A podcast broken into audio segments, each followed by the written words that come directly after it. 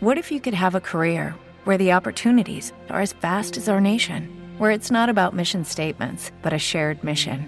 At U.S. Customs and Border Protection, we go beyond to protect more than borders from ship to shore, air to ground, cities to local communities. CBP agents and officers are keeping people safe. Join U.S. Customs and Border Protection and go beyond for something far greater than yourself. Learn more at cbp.gov/careers. Bienvenidos a otro episodio de Criptomercados y Pymes. Como siempre, te recuerdo que si no estás suscrito al canal, que por favor lo hagas y actives la campana de notificación.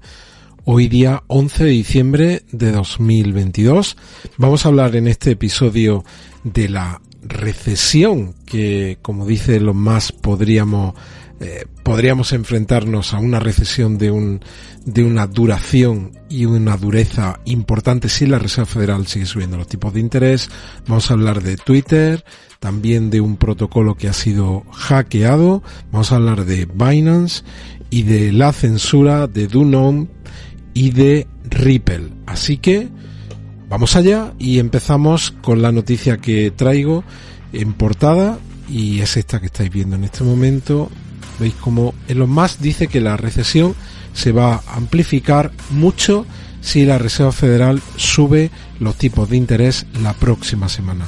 Y él dice que la economía estará bastante mejor, fijaos cuál es el escenario temporal que establece, dice que a partir del segundo trimestre de 2024. Así que está dando por descontado que lo que nos queda de ejercicio, que son unos días y el año que viene 2023 va a ser un año complicado y está hablando de la reunión que tiene la Reserva Federal el día 14 de diciembre y cómo una subida de tipos, según él, va a agravar, va a agravar la recesión a la que nos vamos a enfrentar en estos próximos trimestres.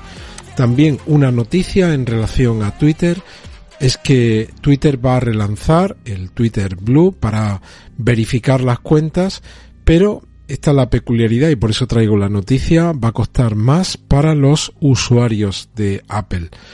Ya sabéis que él se reunió hace relativamente pocos días con el CEO de Apple. No han trascendido de lo que estuvieron hablando, en teoría de la libertad de opinión y algunas cosas más. Por supuesto que habría, hablarían de algunos temas empresariales, económicos, financieros.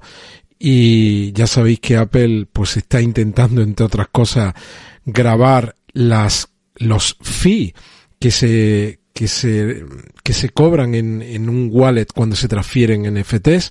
Me imagino que hablarían de eso, pero no ha trascendido, como hemos dicho, pero lo que sí ya sabemos es que un usuario de Apple va a tener que pagar más que uno de Android o que una aplicación de escritorio en tu ordenador por tener esa verificación de Google. En concreto, en principio, como veis, en una verificación no Apple se van a pagar 8 dólares al mes y en una verificación a través de un dispositivo de Apple se pagarán 11 dólares al mes.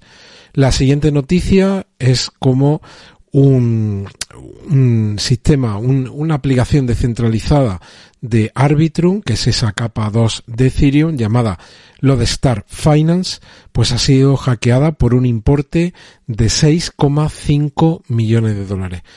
Lo hemos comentado en muchos episodios, no va a ser el último de los proyectos hackeados, no ha sido el primero, hemos estado hablando en ocasiones en algunos episodios de cantidades acumuladas de todo el ejercicio.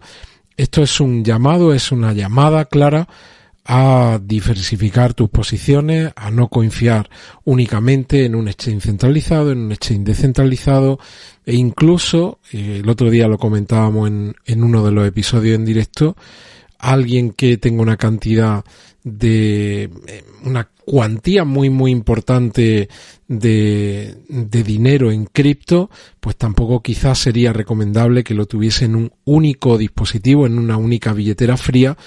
Y esto es lo que explica que existan custodios institucionales que quizás a futuro no solo van a custodiar las cripto de las instituciones de las compañías, sino que también puede que custodien parte de las cripto de algunos particulares si no quieren asumir todo el riesgo que supone el tener esa tenencia y esa custodia de manera individual.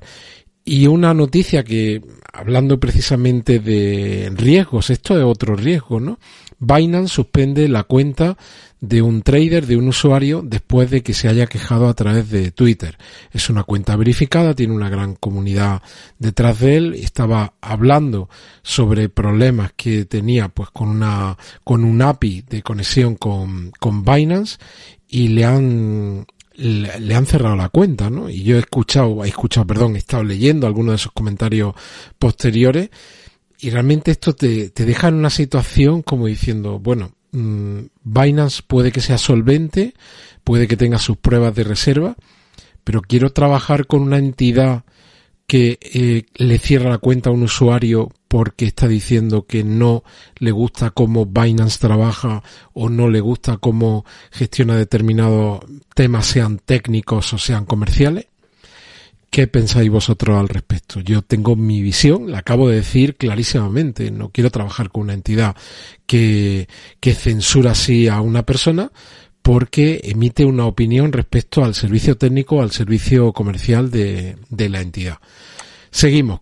Y otra noticia está de última hora. Este es un diario eh, coreano que está, nos está diciendo que Dunon probablemente está en Serbia.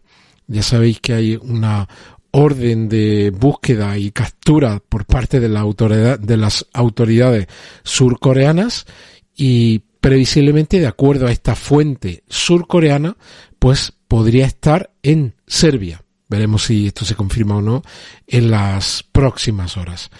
Continuamos y continuamos con la que puede ser una noticia, espero que no se confirme lo que ahora vamos a escuchar.